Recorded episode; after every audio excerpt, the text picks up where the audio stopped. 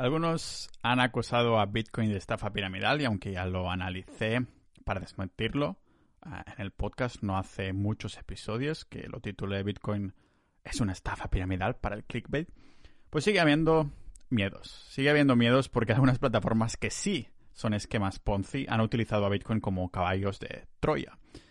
¿Quién se ha llevado la mala fama? Pues Bitcoin, lógicamente. Por culpa de estos estafadores, pues Bitcoin se ha llevado los insultos. Y el pobre no se puede defender porque no hay nadie arriba, no hay nadie detrás. Es más neutral que Marco Aurelio, ¿no? Así que, ¿cómo evitamos que nos timen? ¿Cómo compramos correctamente? ¿Cómo invertir en Bitcoin de forma segura? Después de confesar que tengo el 100% de mis inversiones, o más bien dicho, el 100% de mi capital, de mi patrimonio, tanto el personal como excedentes de empresa en Bitcoin, muchos me habéis preguntado si podía explicar al detalle cómo lo hago yo.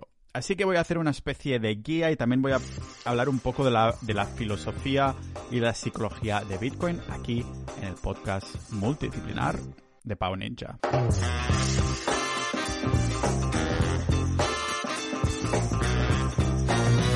Veamos de 0 a 100 cómo invertir Bitcoin de forma segura para largo plazo. ¿vale? El primer paso para invertir no solo en Bitcoin, pero en cualquier otro activo es entender en qué estamos metiendo nuestros queridos ahorros, nuestra pasta, nuestro dinero. Omitir el ruido de los medios y los pseudoinversores y hacer el esfuerzo de comprenderlo con información objetiva. No estoy hablando solo de Bitcoin, sino de cualquier tipo de activo en el que metamos pasta que al fin y al cabo estamos metiendo tiempo, porque hemos dedicado tiempo a, crear este dinero, ¿no? Personalmente, después de ver cómo funciona el sistema monetario actual, quedé convencido que Bitcoin era la solución a mi ansiedad financiera, para llamarlo así. Entiendo que los demás no son tan creyentes como yo, porque algunos solo quieren mojar los meñiques en el océano Bitcoin, ¿no? No se tienen por qué ser tan creyente como yo, como digo, es más, más que creyente, yo diría que desconfiado de las políticas actuales, porque no es que crea ciegamente en Bitcoin, sino que creo que es la mejor solución a, estas, a este sistema monetario. Si hubiera una mejor, pues diría, pues esto es lo mejor, ¿no? Pero Bitcoin es lo mejor y no creo que vaya a aparecer nada similar en muchísimos años, ¿vale? Pero sea cual sea el perfil y el motivo para meterse, todos lo único que queremos es dormir tranquilos. Así que es mejor saber dónde tenemos la pasta, está claro, ¿vale?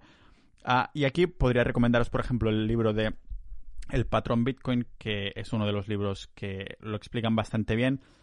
Ah, y fueron, fue un tipo de recurso que me motivó a crear contenido sobre Bitcoin, porque aunque el, Bitcoin, el patrón Bitcoin es un libro que os voy a dejar en las notas del episodio, pero además hay una pequeña cosa y es que, claro, hay cierta información que puedes meter en un libro, hay cosas que vas a omitir, ¿no? Por eso tenemos Internet. Pero uno de los motivos para crear el podcast precisamente es poder expandirme en capítulos y capítulos con todo lo que creo que es, que es relevante, ¿no? Por ejemplo, el patrón Bitcoin no explicaba a fondo cómo funcionaba el sistema monetario, solo algunos puntos importantes.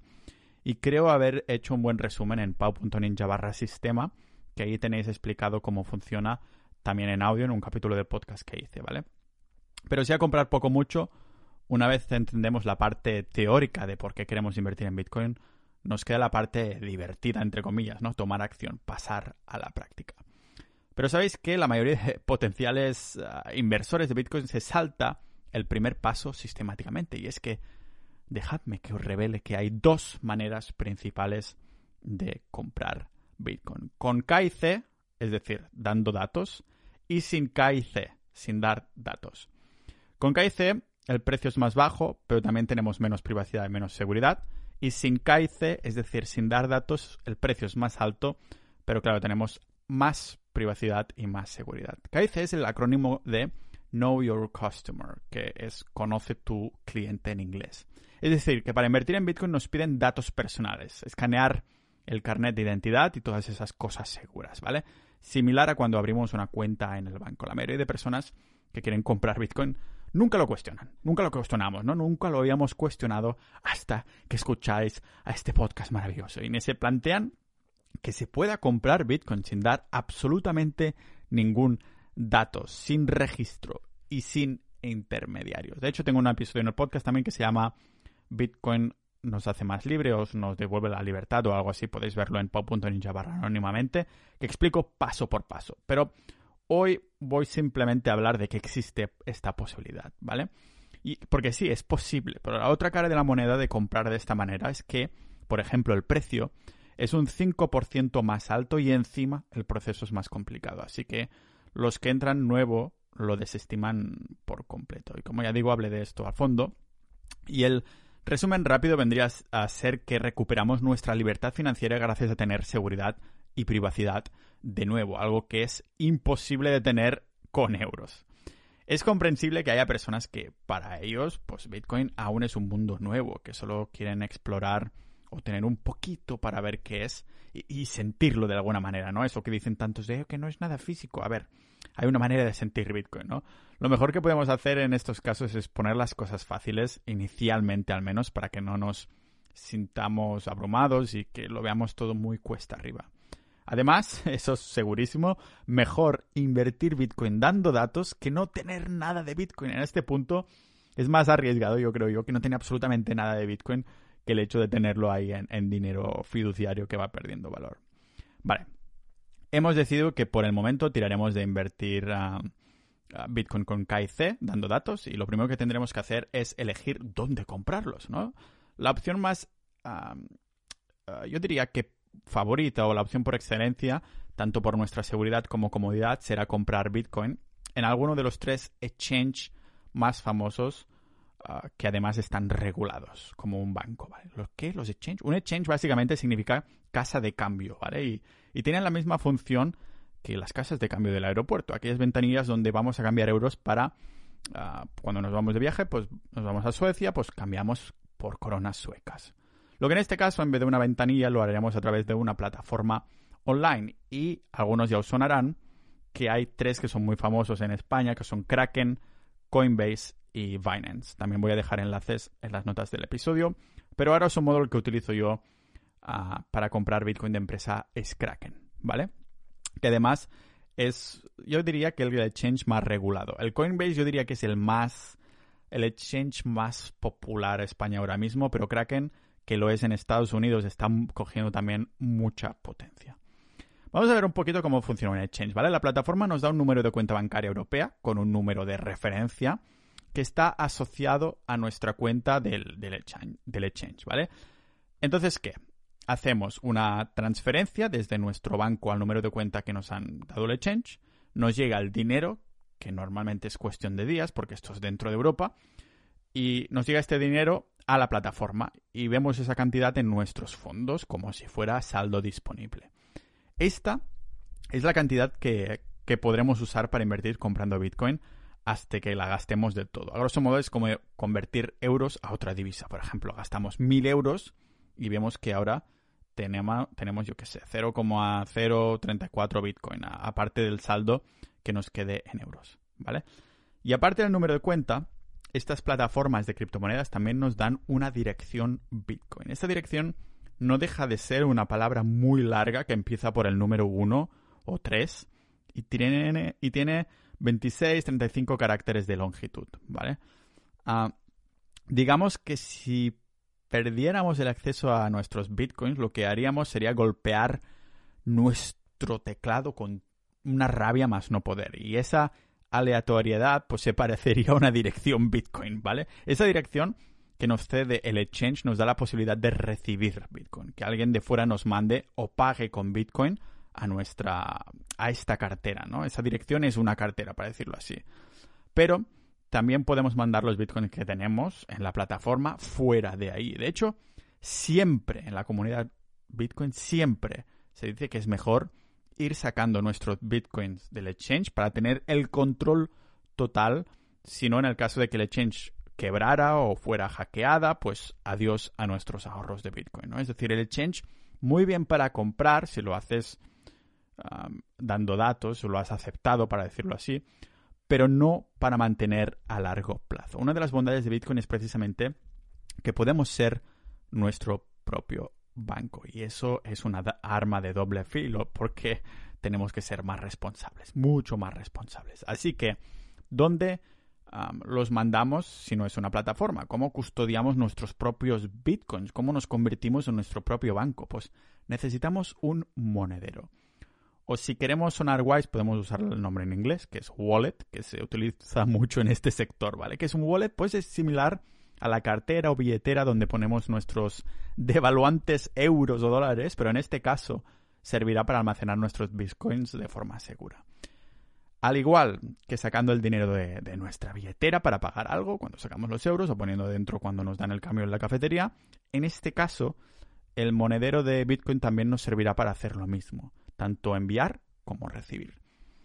Ah, tiene un poco más de, tela la cosa, si quieres expandir, ah, voy a hacer un episodio sobre monederos muy pronto, pero también lo tengo escrito en pau.ninja barra monederos, ya sabéis que soy muy original en poner direcciones en mi, en mi blog.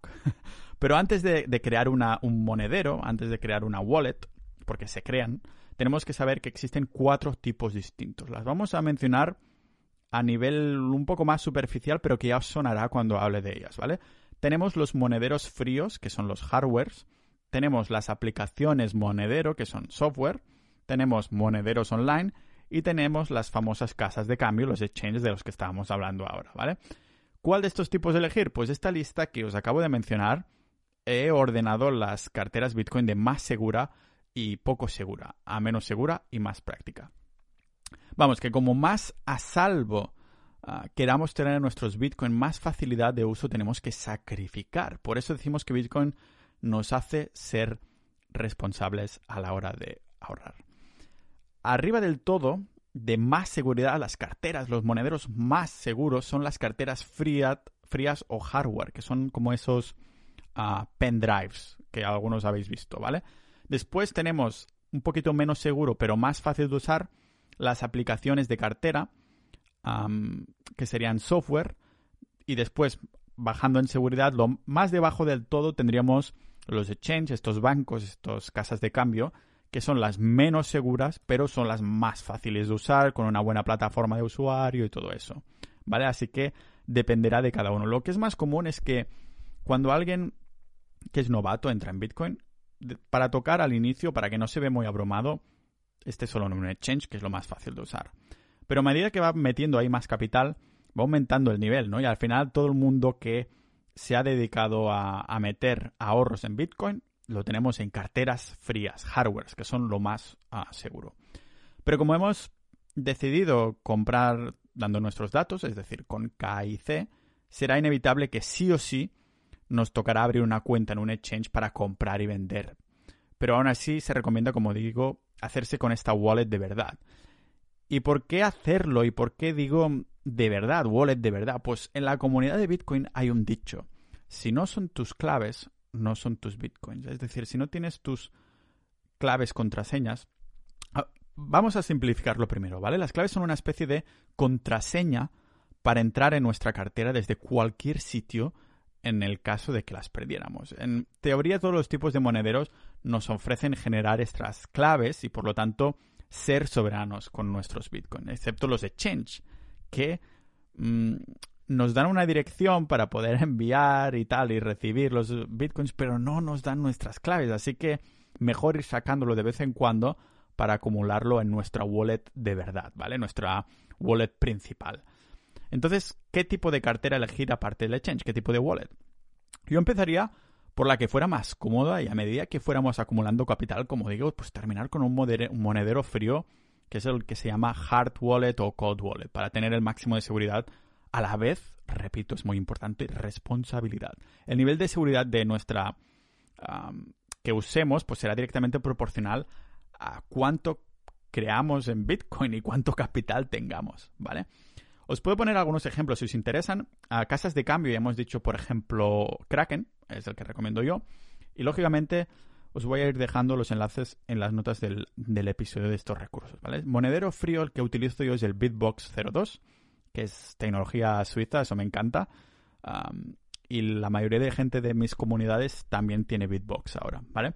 Una app, una hot wallet monedero, pues en Android podría ser Samurai Wallet y por iPhone podría ser Mycelium Wallet, ¿vale? Yo he probado de tener un poquito de Samurai, también me va muy bien. Y después tenemos de monaderos online, que es simplemente un software en el ordenador, pues podríamos tener Electrum, ¿vale? Llegados a este punto ya tenemos acceso a una plataforma que nos hace de casa de cambio y nos mm, podemos ir transfiriendo los bitcoins en los que hemos invertido a otra cartera más acorde con nuestra seguridad y facilidad de uso. ¿Qué queda ahora? Pues por fin ya podemos comprar e invertir a bitcoin. Para hacerlo necesitaremos transferir dinero de mentira, es decir, el fiduciario, el del Monopoly, el que no se sustenta en nada, los euros, los dólares americanos, a la cuenta bancaria que el exchange nos proveerá. Es que cuando abrimos una cuenta a una de estas casas de cambio, aparte de esta dirección Bitcoin, lo que también tenemos en, en una cuenta bancaria que nos da, ¿vale? O sea, nos dan una cuenta bancaria y también lo tenemos ahí, con una referencia que se asocia a nuestro usuario. En el propio exchange habrá las instrucciones, pero casi siempre siguen el mismo proceso estándar. Aún así hay que verificarlo con cada exchange, ¿vale?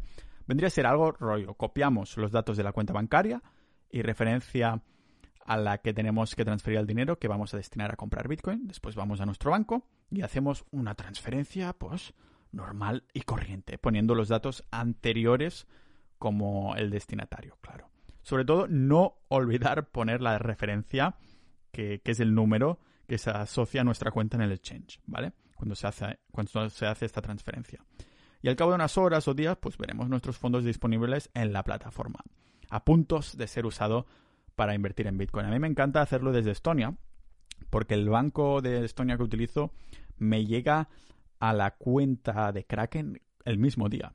Y eso no me pasa en ningún otro sitio, además de que es totalmente gratis. O sea, con los otros bancos que había probado me tardaba al menos un día, dos, como mucho, ¿no? Pero el de Estonia, es, si lo hago por la mañana, es instantáneo, no sé, me encanta. Pero vale, llegados a este punto, para comprar Bitcoin, no, técnicamente, no, no nos quedaría mucho más, ¿vale? Cada uno sería el responsable absoluto de decir a qué precio comprar, si programar las compras, cada cuánto invertir, etcétera. Pero ya que estamos, me gustaría dar un par de directrices estándar para realizar eh, operaciones lejos de ser un consejo de inversión o finanzas, ah, ¿vale? Toda persona metido en este mundo debería siempre saber que lo que cuento tanto en mi blog como en mi podcast es experiencia personal, mi manera de entender el mundo, nunca es ninguna opinión. Incluso mis padres me han dicho, oye, debería meter en Bitcoin. Digo, mira, yo te cuento por qué lo hago yo, pero no te hago ningún consejo, no te voy a decir que inviertas, ¿vale? Eso es responsabilidad de cada uno, ¿vale? Lo primero que quiero mencionar es la estrategia DCA, el famoso Dollar Cost Average en inglés, ¿vale? Que deberíamos rebautizar por Bitcoin Cost Average, BCA, para este caso, ¿vale?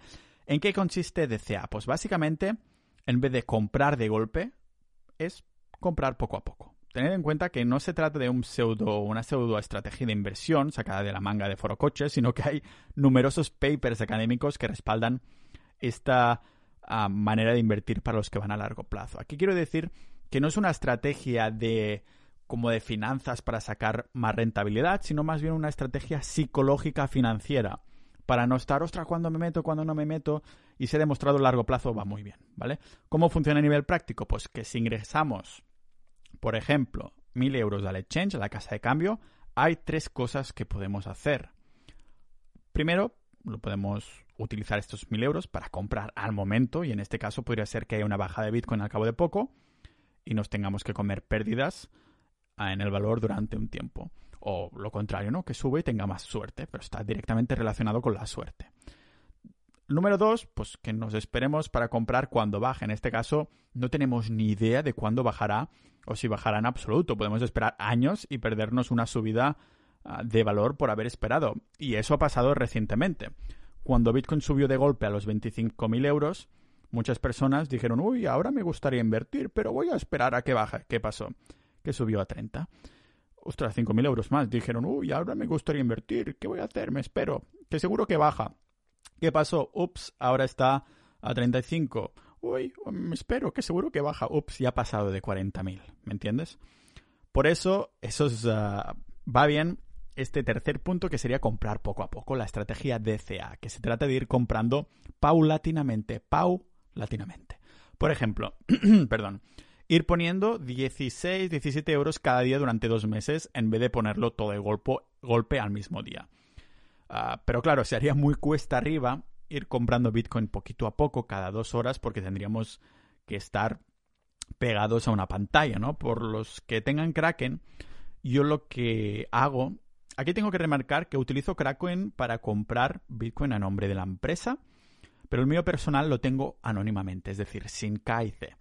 Pero lógicamente, si tienes una empresa y quieres ser más efectivo fiscalmente, es inevitable que tengas que usar KIC, porque una empresa tiene que, ya lo sabéis los que tenéis experiencia con este, esto, tenéis que rastrear absolutamente todo lo que hagáis. Hay una contabilidad muy exhaustiva, pues lógicamente digo, en vez de dejarlo en euros, los excedentes de empresa, utilizo un exchange, ¿vale?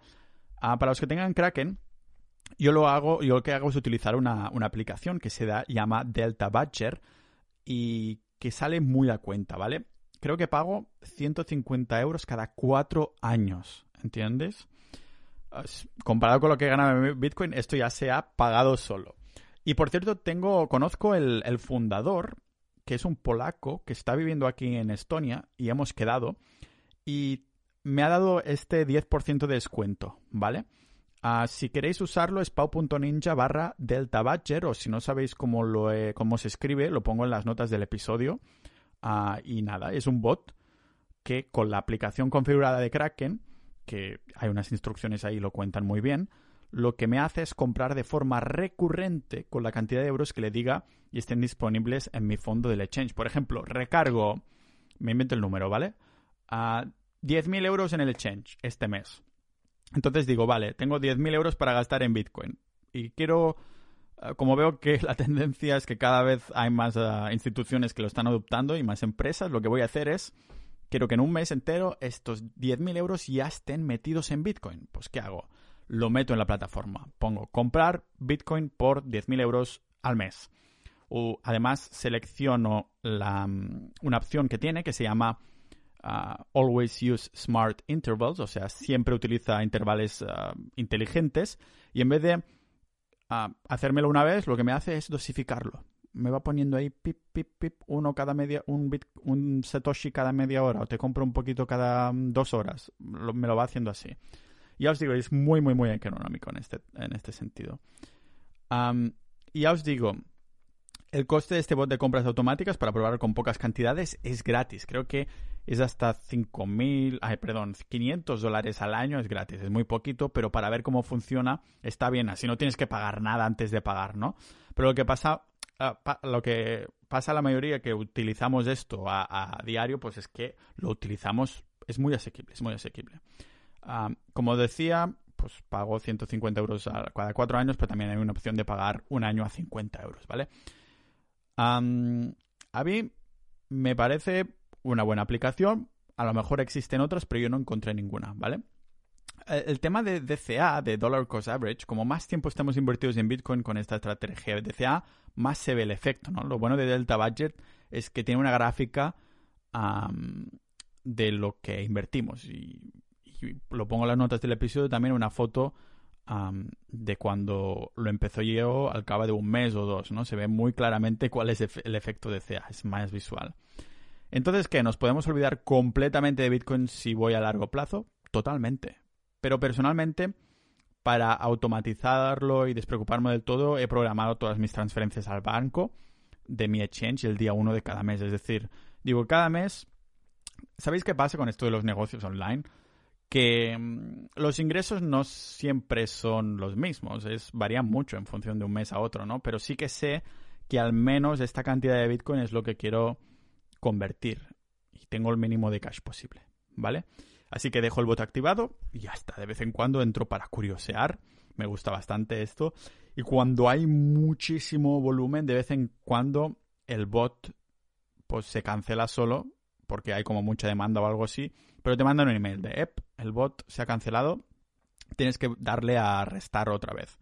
Y hablé con el fundador y le dije, oye, esto tienes que hacer que se vuelva a resetear el solo cuando pueda, no, tener que entrar ahí como un simio a darle al play, ¿no? a mí me gusta, me gusta bastante. Pero esto es solo una estrategia. Estaba viendo el otro día en Reddit que uno ponía ah, opinión no popular, unpopular opinion, ¿no? Como dicen. Y decía el tío ese que pensaba que lo de invertir en DCA no es buena idea por Bitcoin, porque la adopción de Bitcoin está siendo tan rápida, sobre todo en este año, que dice, es que a lo mejor lo programas por un mes y te ha subido 10.000 euros porque no sé qué empresa ha, dicho pues que adoptaba Bitcoin también, ¿no? O que sus reservas de cash las metía en Bitcoin. Entonces, sería discutible. Yo de vez en cuando, no os voy a mentir, aunque tengo cierta cantidad programada, si me llega más cash de la cuenta, la meto de golpe. O sea, si tengo, por ejemplo, me invento, mil euros a la semana de Bitcoin que va comprando con el bot, con Delta Badger, y tengo 5.000 euros o 10.000 euros extra que me ha llegado este mes a la cuenta, lo meto directamente. Digo, no dejo, no cambio los valores del bot y lo meto ahí en cañonazo. ¿Por qué no? ¿No? Me da absolutamente igual si baja y tal, o sea que, porque sé que a largo plazo crecerá, es que es inevitable, es la, cómo funciona todo esto, cómo funciona el mundo, ¿no? Pero independientemente de cómo decíamos invertir, otro paso para invertir en Bitcoin en España sería de ah, rastrear las operaciones que hemos para llevar cierto control, ¿no? Si decidimos hacerlo de forma recurrente y automática, el propio bot nos dice la cantidad de Bitcoin que hemos acumulado, el precio medio al que hemos comprado cada trocito de Bitcoin, el total de euros invertidos en Bitcoin, el valor en Bitcoin y el eh, por ciento de las ganancias o pérdidas, ¿no? Y, como decía, nos muestra este gráfico. Yo tengo mi Excel personal que lo comparto a los miembros de, mis comunidades de sociedad.ninja, los miembros de que dan soporte a este podcast, ¿no? Aunque bueno, os digo la verdad, intento mirarlo lo menos posible. Mm, menos cuando el precio de Bitcoin baja de golpe, así puedo meter más dinero, ¿no? Digo, ver, a ver cuándo puedo meter. Y cuando hay un subidón de la hostia, ah, pues también, también os lo digo, ¿eh? Ah, cuando hay un subidón de la hostia de Bitcoin, actualizo mi cartera y digo, a ver cuál sería ahora el valor de lo que tengo en euros, por pura curiosidad, aunque pueda bajar después un 20 o un 30%. Me hace gracia, no sé. Digo, ¿ves? que, van todo. ¿Ves cuánto he ganado en comparación? ¿Cuál es el porcentaje? ¿Lo ves cuánto se ha devaluado el euro y dólar? Muy bien, Pavo, continúa así. Y cuando baja, pues también igual, pero igualmente ya no, no creo que baje tanto a cuando empecé a invertir. Pero esto también me da pie de algunas otras estrategias de inversión para Bitcoin. Aquí decir que seguro que para los especuladores esta lista de métodos es mucho más larga, pero yo me centro en comprar Bitcoin de forma segura y para largo plazo, ¿vale? De hecho, en mi caso, cuando digo segura me refiero a, ser soberanos con nuestro dinero, no segura de, seguro de que, que no puede bajar el precio ni nada de eso, ¿vale?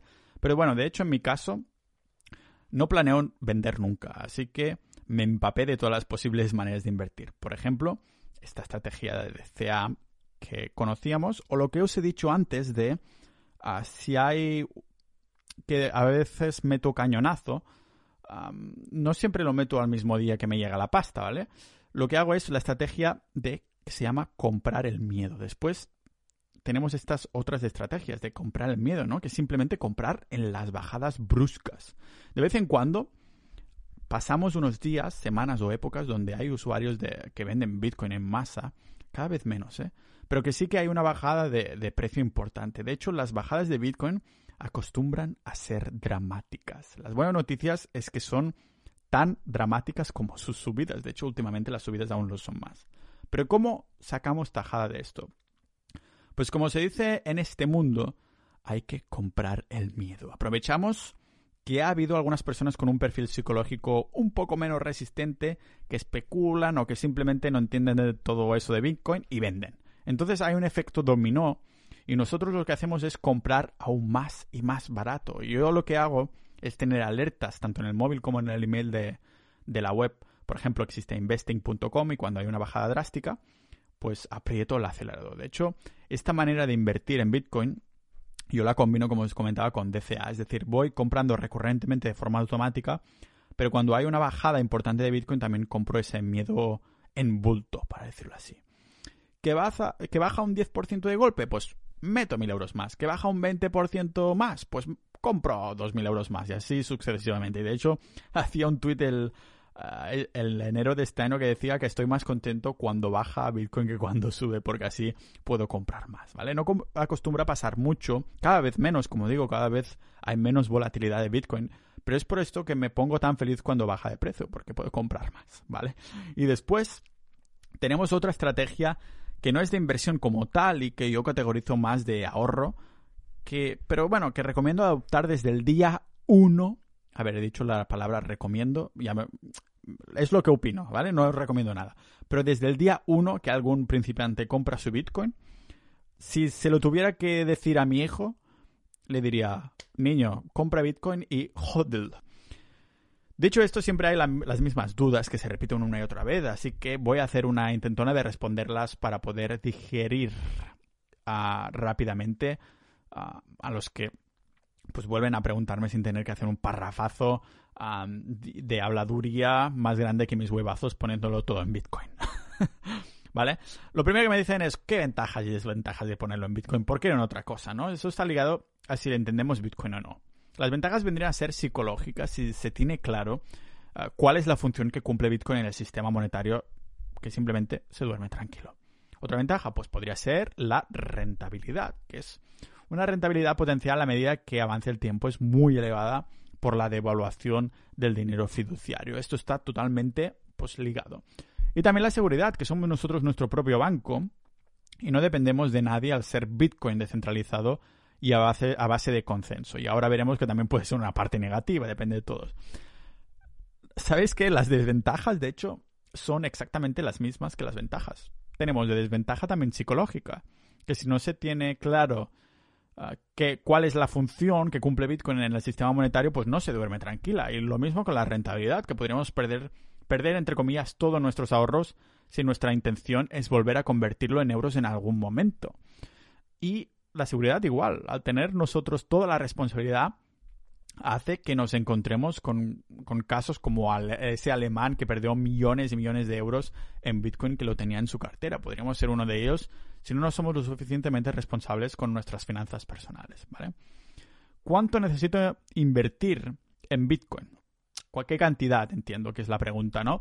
Pues el mínimo de Bitcoin que se puede tener es un Satoshi, que vendría a ser el primer decimal de hasta los ocho decimales que hay en cada unidad de cuenta de Bitcoin. Es decir, un Satoshi es 0,000000001. ¿Vale? Claro que al, precio de hoy esto no llegaría ni a un céntimo de euro, así que ah, tenemos que comprar lo mínimo que se pueda pagar con euros, ¿vale? ¿Cuál es la cantidad mínima para invertir en Bitcoin? Pues la cantidad mínima será la que dicte el exchange donde lo compramos. Podemos empezar con poco dinero, como 10 euros o 20 euros, para probar las aguas y la mayoría de personas que conozco invierten 250 euros, 500, 1000 o hasta más dinero de forma recurrente y automática cada mes. ¿Cuándo comprar Bitcoin? Pues siempre es buen momento y mal momento a la vez para comprar Bitcoin o cualquier otro tipo de activo. ¿Por qué? Pues como los estudios de economistas han demostrado, no podemos predecir el mercado. Solo yo tengo una bola de cristal en mi cabeza, ¿vale? No sabemos si a corto plazo la demanda y el precio subirá o bajará. Como cualquier activo, solo podemos especular. Pero de nuevo, esto no deja de ser ruido si confiamos en la tecnología, las matemáticas y la historia. Así que como no lo podemos predecir, mejor optar por las estrategias que ya hemos visto y eliminar el factor incertidumbre de cuando, cuando entramos. También, invertir en Bitcoin o Ethereum, otras criptomonedas. Pues hay más de 7.000 o 8.000 criptomonedas en el mercado hoy en día, ¿vale? Muchas son burdas imitaciones de las pocas ah, que realmente ofrecen valor. Y en esta categoría Bitcoin fue la primera y nunca será destronado por sus cualidades y sobre todo por su efecto red. Porque su efecto red no se puede replicar. Efecto red es la adopción todo el mundo, ah, en la tele hablan de Bitcoin, no hablan de criptos. A veces sí que hacen referencia a Bitcoin como cripto, pero porque lo es. Pero cuando hablan de criptos realmente se están refiriendo a Bitcoin. El efecto red, todos los usuarios y capitalización que tiene Bitcoin no se puede replicar. Ha, llevado un proceso de 10 años que ninguna otra cripto se puede, replicar. ¿vale? Pueden tener sus propios efectos red, pero ni mucho menos como Bitcoin. Hay otras criptos como Ethereum, por ejemplo, que pueden tener un valor y una funcionalidad, pero no podemos compararlo con Bitcoin. No podemos comparar ni a Bitcoin ni a Ethereum ni ninguna otra criptomoneda en términos de dinero duro. Las propiedades de dinero duro que posee Bitcoin son irreplicables porque aunque tenga un código abierto y se pueda copiar, la trayectoria orgánica que ha seguido Bitcoin no tiene precedentes. ¿Vale? Y la pregunta, lógicamente, ¿hasta qué punto, hasta cuándo crecerá y subirá el Bitcoin? A este punto algunos ya han invertido en Bitcoin y se vuelven impacientes. Quieren que suba ya mismo para poder validar que han hecho un buen movimiento, ¿no? Nadie sabe el precio que Bitcoin va a tener a corto, medio o largo plazo. Todas las predicciones de los precios son especulaciones, pero por contra, lo que es un hecho es la pérdida de valor de las divisas fiduciarias por culpa de la devaluación. Tampoco sabemos los porcentajes exactos, pero sí tenemos históricos. Así que, si esto sigue así, todas las reservas de valor y valor refugio no harán más que subir con el tiempo. ¿Lo harán de manera volátil? Seguro. Tan volátil como impredecible. Así que sujetaros.